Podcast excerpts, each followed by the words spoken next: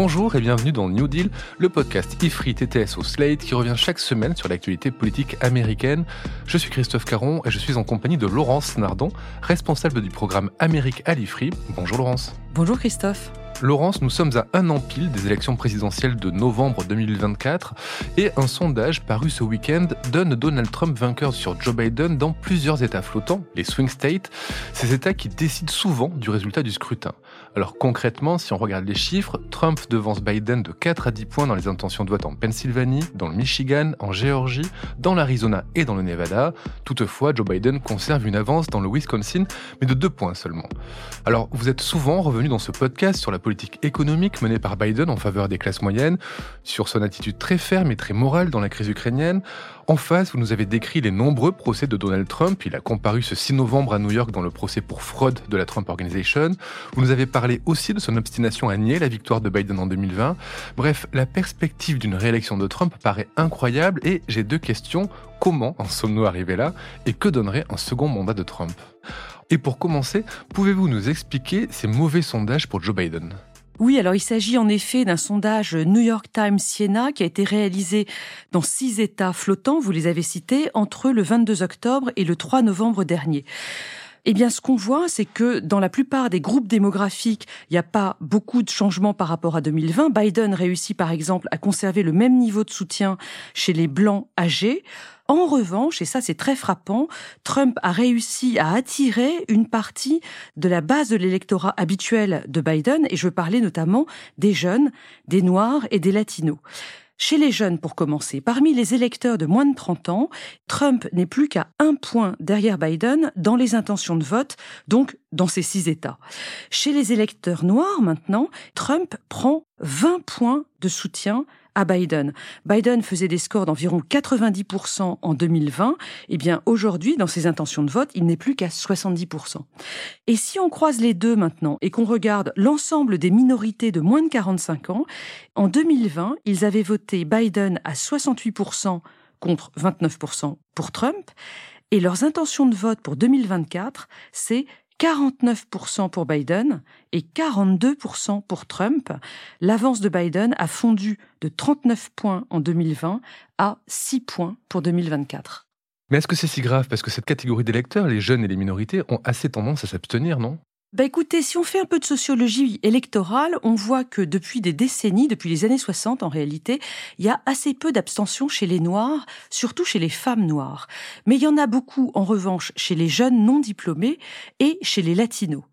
De toute manière, dans ce sondage mené dans ces fameux six États flottants, on voit que beaucoup de personnes ne savent pas encore si elles iront voter.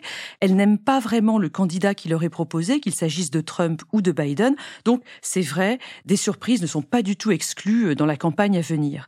Mais plus largement, la vraie leçon de ce sondage, enfin, elle confirme des sondages de ces derniers mois et de ces dernières années, c'est qu'on assiste à une modification en profondeur du comportement électoral des Noirs. Ils votent massivement démocrate depuis les années 60 et on voit que c'est en train de s'effriter. Euh, je vous ai dit 90 à 70% dans ces six États. C'est un changement absolument euh, énorme. Mais comment l'expliquer? C'est lié à la personnalité de Joe Biden? Alors dans le cycle électoral qui nous intéresse, oui, euh, le, facteur Biden compte énormément. Il y a d'abord son âge, hein, on en parle depuis des mois, ça passe pas du tout auprès des électeurs. On voit que 71% des personnes interrogées pensent qu'il est trop âgé et 62% pensent qu'il n'a pas les capacités mentales nécessaires pour continuer à être président encore quatre ans. Mais les électeurs lui reprochent aussi deux autres choses. D'abord, la situation économique, qui pourtant est assez bonne, hein, la croissance, le chômage, tout ça, ça va très bien, mais c'est pas du tout perçu comme ça par l'opinion. Elle reproche à Biden personnellement l'inflation et la montée du coût des emprunts, notamment des emprunts immobiliers. On peut ajouter un facteur plus récent qui est lié aux réactions du président euh, à propos du conflit entre Israël et le Hamas. Il a pris fermement la défense d'Israël, il s'est déplacé sur place, etc., même s'il prêche la modération. Et cette attitude, elle plaît absolument aux républicains, mais beaucoup moins aux jeunes diplômés et aux afro-américains qui ont plus de sympathie pour la cause palestinienne. Or, les jeunes et les afro-américains, ben, il s'agit de l'électorat habituel de Biden. Voilà donc qui pourrait expliquer la faiblesse de Biden dans les sondages, mais comment expliquer la force de Trump qui lui est en plein procès et de multiples procès? Ça ne dérange pas les électeurs alors oui, vous l'avez dit, Trump comparaissait lundi 6 novembre à New York dans le procès qui vise les pratiques frauduleuses de la Trump Organization. Alors attention, c'est un procès au civil hein, qui vise Trump en tant que particulier. Ce n'est pas encore l'un des quatre procès qui le visent en tant qu'homme politique et qui vont sans doute tous démarrer en 2024. Oui, et pour les rappeler, il va avoir des procès à propos de sa responsabilité éventuelle dans l'insurrection du 6 janvier, sur les pressions exercées en Géorgie pour truquer les résultats des élections. Enfin, il y a aussi cette histoire de documents classifiés, non rendu qu'il avait gardé euh, dans sa résidence de Mar-a-Lago. Et enfin, les tricheries euh, sur les comptes de campagne à New York, c'était l'affaire Stormy Daniels. Alors pour répondre à votre question, dans les six États flottants où le sondage a été euh, mené, une moyenne de 6% des électeurs déclarent qu'ils pourraient changer leur vote en faveur de Trump pour un vote en faveur de Biden en fonction de l'issue des verdicts de ces procès et notamment dans celui sur la responsabilité de Trump dans l'assaut contre le Capitole le 6 janvier 2021. Et ces six points de différence, il suffirait à faire réélire Biden euh, en novembre prochain. Oui, mais Trump sera jugé avant les élections? Alors le procès sur l'affaire du 6 janvier doit normalement commencer en mars 2024. On peut imaginer que le verdict soit rendu avant l'été. Trump ferait sans doute appel, mais les électeurs, si on en croit ce sondage, se détourneraient quand même de lui et Biden serait élu. Mais il faut peut-être pas être trop optimiste. J'ai discuté très récemment avec Anne Desine, qui est une américaniste, une, une collègue à moi, elle est prof de droit à Nanterre.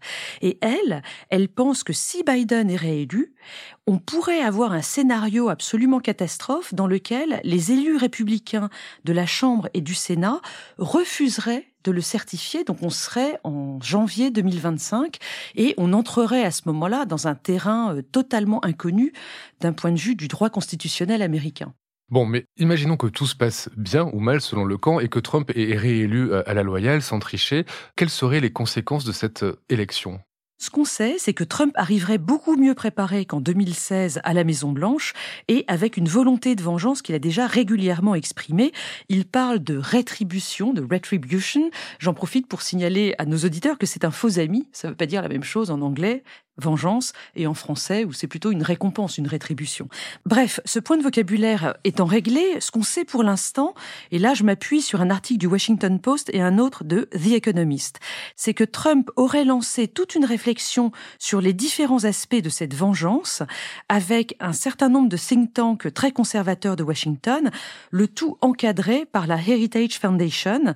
C'est un plan qui s'appelle Project 2025, et dont le directeur, c'est quelqu'un dont on reparlera s'appelle Paul Dance, D-A-N-S. Et ça donnerait quoi cette vengeance? Alors il y a plusieurs points. Le premier, ce serait de mobiliser le ministère de la Justice pour lancer des procès un peu tous azimuts. D'abord, il y aurait une enquête qui serait engagée sur un certain nombre d'anciens collaborateurs de Trump qui l'ont trahi, par exemple John Kelly, son ancien directeur de cabinet, et William Barr, son ancien ministre de la Justice, qui a témoigné contre Trump dans la commission de la Chambre des représentants sur euh, l'assaut du Capitole. Il veut aussi nommer un procureur spécial pour s'occuper de Joe Biden et de sa famille et de toutes les affaires de corruption qu'il leur reproche. Donc en fait, Trump va utiliser l'institution judiciaire pour régler des comptes personnels et politiques. Comment peut-il justifier ça? Trump explique que ce sont les démocrates qui ont commencé, puisque pour lui, tous les procès actuellement en cours hein, contre lui sont des procès politiques, une véritable chasse aux sorcières. Donc ce qu'il veut faire, ce n'est que leur rendre la monnaie de leur pièce. Mais les intellectuels du projet 2025 dont on a parlé vont beaucoup plus loin. Il y a un homme dont on va aussi reparler qui s'appelle Russ Vogt, qui est ancien directeur du budget de Trump. Eh bien, il récuse carrément le principe de l'indépendance du département de la justice parce que ce dernier dépend en effet de l'exécutif. C'est dans l'article 1 de la Constitution. Donc un département de la justice qui dépend de l'exécutif n'a pas à être indépendant par rapport au président en place. Mais ça vient contrecarrer une tradition d'indépendance de la justice qui est solidement en place aux États-Unis depuis 1787. Oui, puis on va inviter ce monsieur à relire Montesquieu sur la séparation des pouvoirs législatifs, judiciaires et exécutifs, qui sont une garantie de démocratie. Mais qu'est-il donc dans ce plan de la grande vengeance de Donald Trump? Alors il y a un deuxième élément, c'est son projet de recourir à l'Insurrection Act, c'est-à-dire une loi qui date de 1807 et qui vise à contenir les troubles à l'ordre public. Trump et ses équipes voudraient avoir le droit de déployer l'armée contre les manifestations, notamment s'il y en a le jour de l'inauguration, euh, toujours en janvier 2025. L'une des personnes les plus importantes derrière cette partie du plan, c'est la troisième que je vous cite aujourd'hui, c'est Jeffrey Clark, un chercheur qui travaille dans l'un de ces think tanks très conservateurs, le Center for Renewing America. Pardonnez-moi, mais j'ai quand même l'impression euh, et le sentiment qu'on frise un peu le délire entre cette indépendance de la justice et le fait d'envoyer une l'armée contre des manifestants pacifiques. On est clairement en dehors des principes constitutionnels qui régissent les USA. Mais oui, absolument. D'ailleurs, après la publication de l'article du Washington Post qui raconte tout ça, un porte-parole de la Heritage Foundation est venu expliquer publiquement que ce projet 2025 ne préparait rien du tout en rapport avec l'Insurrection Act ou avec le ciblage d'ennemis politiques. Ben Mais il y a quand même une troisième chose que prépare Trump et ce fameux projet 2025, et c'est sans doute le projet le plus important, c'est de préparer des liste de personnes prêtes à prendre les postes dans l'administration dès l'inauguration de Trump, ou peut-être même avant, dès la période de transition entre novembre 2024 et janvier 2025. Enfin, là, pour le coup, Laurent, c'est normal. Tous les présidents font ça avant d'être élus. Oui, mais cette fois-ci, ça va beaucoup plus loin parce que Trump veut pouvoir nommer des personnes loyales et qui lui obéiront immédiatement à tous les postes de l'administration fédérale. C'est-à-dire qu'il vise tous les fonctionnaires, et pas seulement les 3000 à 4000 political nominees, ceux que les administrations remplacent à chaque fois qu'elles arrivent à la Maison-Blanche tous les quatre ans. Il veut utiliser une directive exécutive qu'il avait déjà fait adopter en 2017 à son arrivée à la Maison Blanche et qui s'appelle Schedule F. Cette Schedule F, elle a été abolie par Biden, mais il la remettrait en place et elle lui permettrait donc de virer des fonctionnaires dans l'exercice de leurs fonctions et de les remplacer très facilement. Là aussi, dans la Constitution telle qu'elle est écrite, l'exécutif peut avoir ce droit euh, sans aucun problème. Et ça, ça participe de sa vision de l'État profond euh, qui euh, lui met des bâtons dans les roues sans arrêt et qu'il veut pouvoir remplacer par des fidèles. Le projet 2025 trouve par exemple que les juristes qu'avait recommandé la Federalist Society en 2016. Donc la Federalist Society, c'est cette organisation, ce think tank qui s'occupe de former des juristes ultra-conservateurs. Eh bien, le projet 2025 trouve qu'ils n'étaient pas assez radicaux et il veut pouvoir nommer des personnes encore plus conservatrices. Mais est-ce qu'on sait, euh, parmi les affidés de Trump, qui aura la chance d'être sur cette fameuse liste? Alors oui, il y a quelques noms qui sont déjà sortis, hein, mais pas beaucoup. Stephen Miller, celui qui avait rédigé son discours euh, d'investiture en janvier 2017, vous savez, le, le discours du carnage. Stephen Bannon, qui refait son apparition, ou encore Michael Flynn, qui a été conseiller pour la sécurité nationale de Trump pendant 22 jours en janvier 2017, avant qu'on se rende compte qu'il avait eu trop de conversations avec l'ambassadeur russe à Washington. En gros, ce qui est en train de se passer en ce moment, c'est que la Heritage Foundation est en train de sélectionner tout un nombre de fonctionnaires possibles pour une prochaine administration Trump. Et on a malheureusement l'impression qu'ils prennent parmi les pires euh, du mandat, euh, du premier mandat de, Donald Trump. Bref, on voit que Trump est en avance, on voit qu'il a un plan qui finalement n'est pas vraiment souhaitable pour les États-Unis. On voit euh, donc ce Biden qui est en difficulté. Les démocrates ne parlent toujours pas de le remplacer pour l'élection. Dimanche 5 novembre, l'ancien conseiller d'Obama, David Axelrod, a osé dire sur Twitter qu'il fallait peut-être réfléchir à remplacer Biden, mais que seul ce dernier pouvait prendre cette décision. Il n'y a pas eu de réaction plus notable pour l'instant.